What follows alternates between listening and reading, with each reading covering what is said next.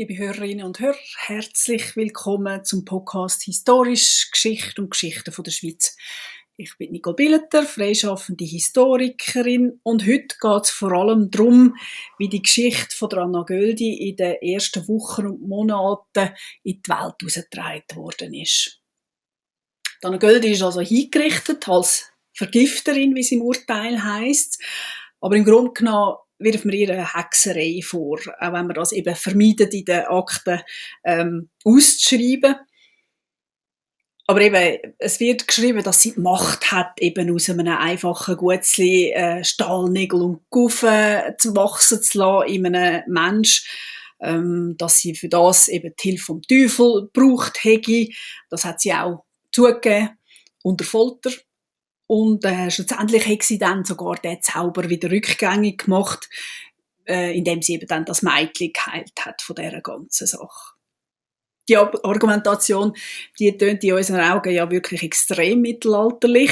Und aber wir bewegen uns ja eigentlich am Ende vom 18. Jahrhundert, wo überall gesagt wird, dass das eben Zeit von der Aufklärung sei dass Vernunft soll regieren im Gegensatz zum Aberglauben. Das ist eigentlich ja offenbar schon vielen klar gewesen zu dieser Zeit, aber eben der alte Glaube, der hängt immer noch in den Köpfen. Der Widerstreit, den kann man auch sehen, wie das zum Beispiel passiert ist in einer schriftlichen Korrespondenz äh, im Fall Göldi. Eben, da sind die höchsten Pfarrer von Zürich und von Glaris involviert gewesen. Und die Korrespondenz die zeigt sehr schön, wie eigentlich hochgebildete, aufklärte Zeitgenossen noch total mittelalterlich können argumentieren wenn sie eben vor allem sich oder ihre Clan äh, bedroht sehen.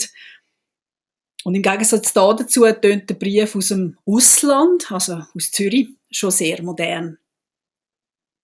Auf der einen Seite sehen wir nochmal einen Johann Jakob Tschudi, das ist also das, der gleiche Name wie der vom Arbeitgeber von der Anna Göldi, vom Dr. Judy.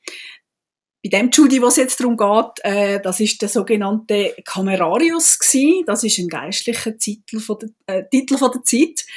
Ähm, und so würde ich mal äh, sagen. Also der Camerarius Judy ist einer von den Herren gewesen, wo Anna Göldi zu ihm gegangen ist, nachdem sie gerade entlassen worden ist. Er ist der oberste Pfarrer in Glaris gsi, damit auch der oberste Sittenwächter und Mitglied vom evangelischen Chorgericht. Zum Unglück von Anna Göldi ist er allerdings recht eng verschwägert mit dem Arbeitgeber Judis.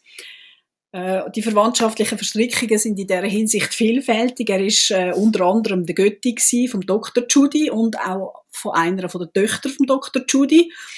Und mit dem Dr. Judy teilt er auch einen Urgroßvater. Also man ist, ähm, das ist mal ein erster Teil, wie man miteinander verwandt ist.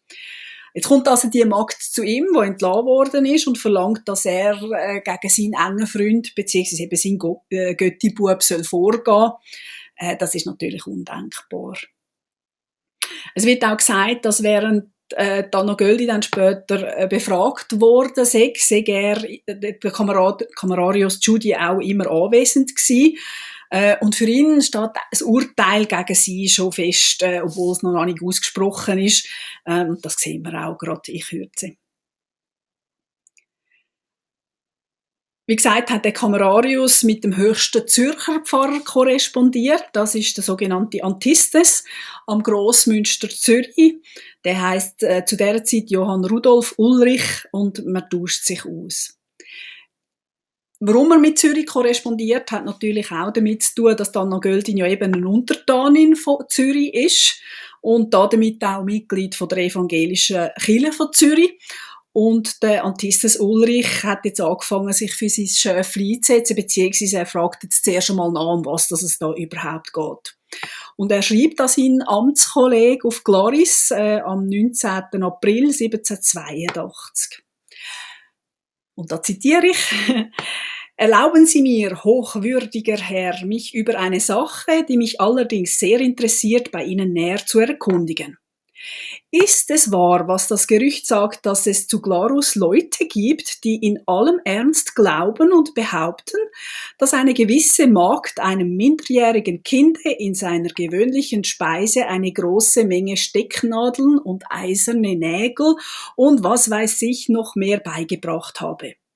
Ist es wahr, dass diese unglückliche Person, auf die man diesen lächerlichen Verdacht geworfen hat, noch immer im Gefängnis sitzt und gar in Gefahr ist, um dieses eingebildeten Verbrechens willen durch die Hand des Scharfrichters das Leben zu verlieren?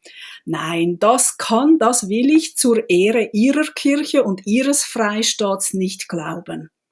Es wäre doch in der Tat auch gar zu betrübt, wenn man in unserem aufgeklärten Jahrhundert jene schauervolle, die Menschheit sowohl als auch das Christentum entehrende Tragödien, die unter dem Schutz des Aberglaubens hier und da aufgeführt worden sind, in einem protestantischen Lande, und zwar in einem solchen, wo die edle Freiheit vorzüglich ihre Wohnung aufgeschlagen hat, Staat wieder erneuern wollte.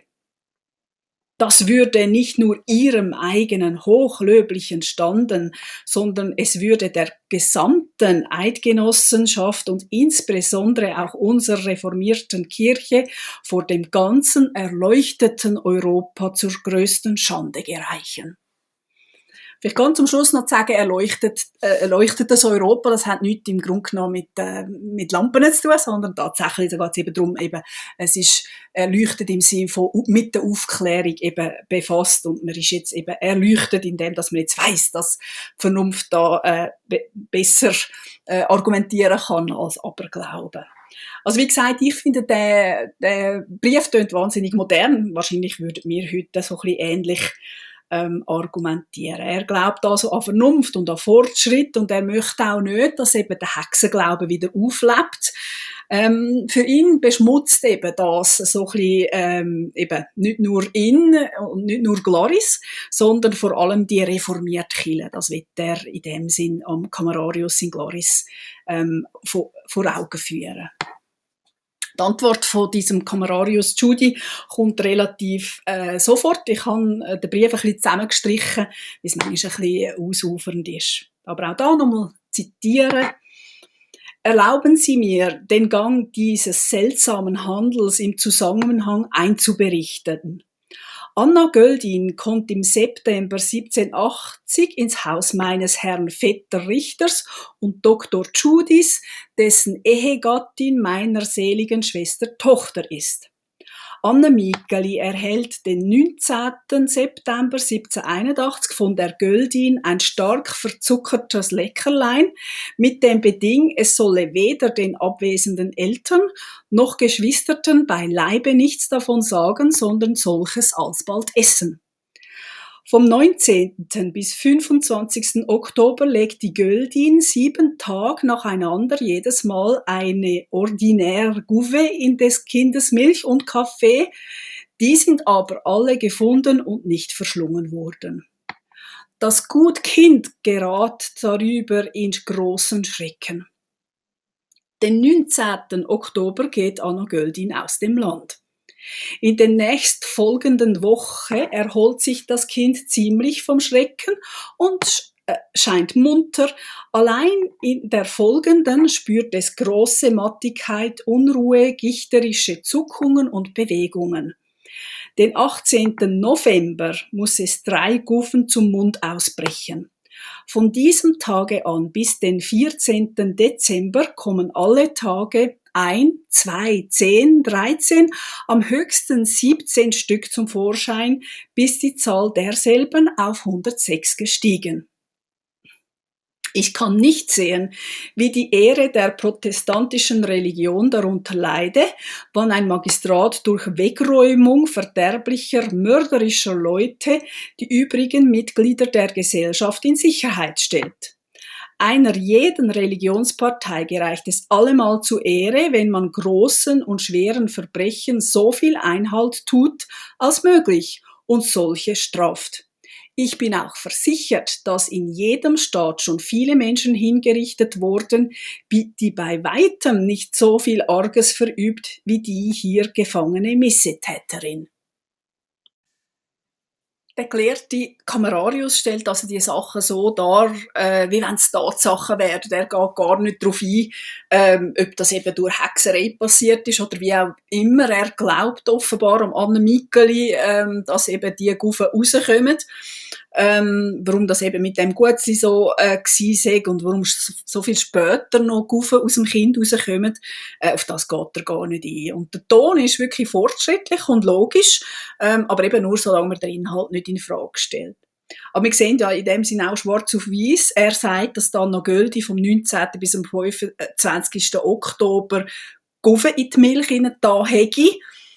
Und gerade darauf schreibt er, dass sie am 19.10. von Gloris weggegangen ist. Also eben wie das dann war, vom 20. bis zum 25. Also eben im November fängt das Kind erst wirklich an aufzuspeuzen. Äh, das ist alles äh, in dem Sinn nicht wirklich klar. Aber äh, der letzte Satz zeigt wirklich äh, ganz klar auf, dass es für ihn total äh, unabwendbar ist, dass dann Göldi muss sterben. Ähm, der Brief ist, wie gesagt, vom April, also offiziell hat man sie erst im Juni schuldig gesprochen mit dem fängt es so ein bisschen wie an. Also eben, so Gerüchte kann man ja wahrscheinlich eh nicht unterbinden. Und eben, wenn dann der höchste Zürcher Pfarrer äh, anfängt, sich einmischen, mindestens einmal nachfragen, ähm, dann ist irgendwie klar, dass das Ganze ein bisschen weiter gestreut wird. Also die ganze Angelegenheit, der sogenannte Handel, wie man das äh, früher gesagt hat, der bleibt eben nicht, äh, da damit wirklich nicht im Glarnerland stecken. Und ich äh, bin sicher, dass wir wegen dem äh, so viel über Dana Göldi hören und wissen, weil ähm, so äh, senig wie sie, dass jemand ungerechterweise beschuldigt worden ist und auch hingerichtet ist, worden ist, gerade wenn es auch sich ein bisschen um eine äh, gesellschaftlich nicht sehr hochstehende Person gehandelt hat. Ähm, von denen gibt es sicher im Laufe der Geschichte Hunderte und Tausende. Ähm, aber da, äh, bis jetzt hat, haben Behörden immer so die Möglichkeiten gehabt, das so unter äh, Stillschweigen darüber zu bewahren, ähm, indem dass man eben eine Zensur einrichtet ähm, und wahrscheinlich eben wirklich auch, weil es keinen Widerspruch natürlich gibt in der Gesellschaft. Das ist jetzt anders. Wir stehen jetzt wirklich da ein bisschen auf der Kippe. Ähm, das geht nicht mehr im Fall von der Anna Göldi. Und damit sind wir in dem Sinne tatsächlich der aufgeklärten Welt angekommen.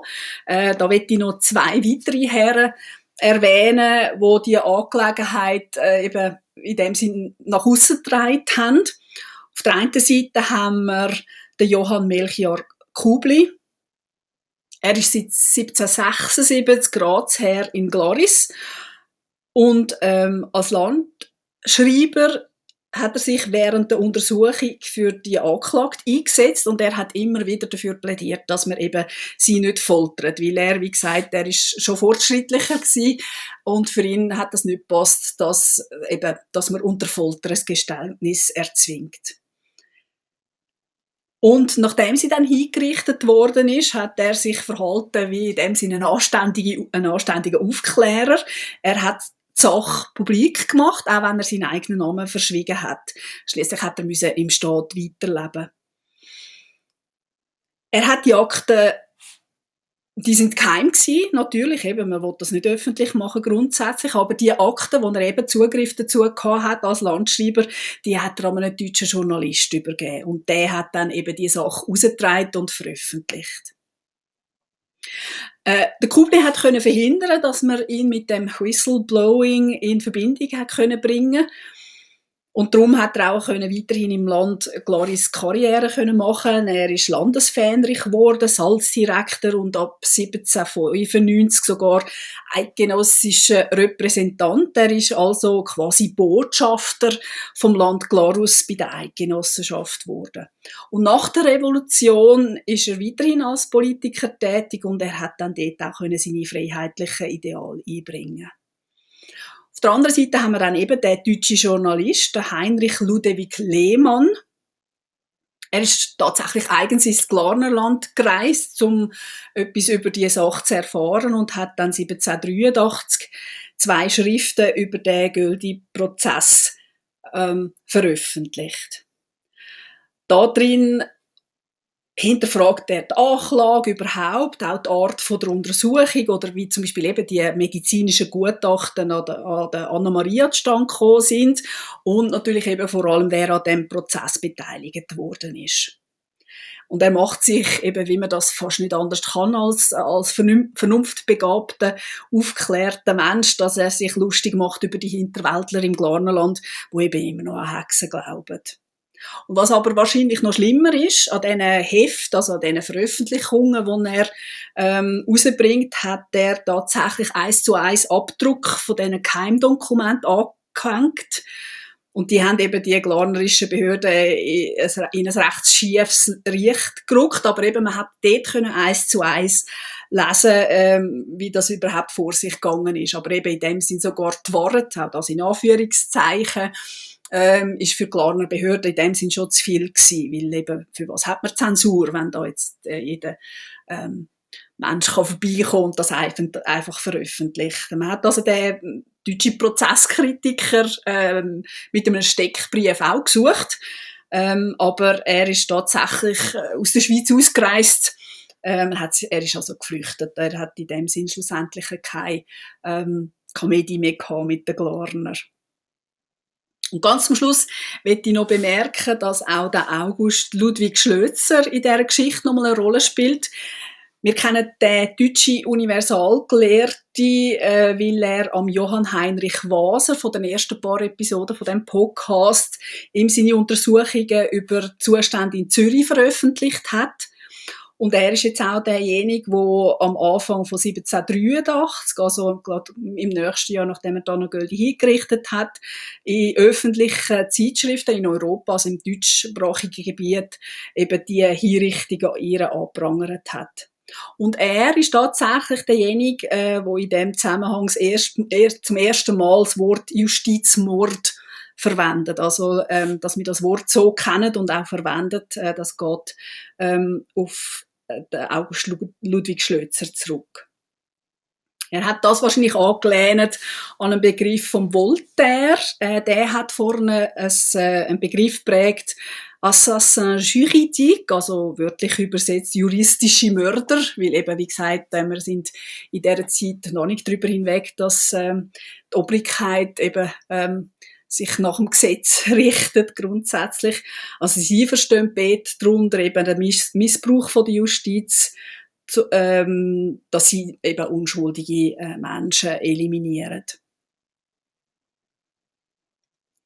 Damit eben, weil es im Ausland mindestens eine freie Presse gegeben hat, ist eben dann die Geschichte von dieser angeblich letzten Hacks von Europa auch außerhalb vom Land Gloris bekannt worden und lässt uns auch nicht mehr los. Also man kennt die Geschichte äh, äh, auch weiterhin unterdessen weltweit.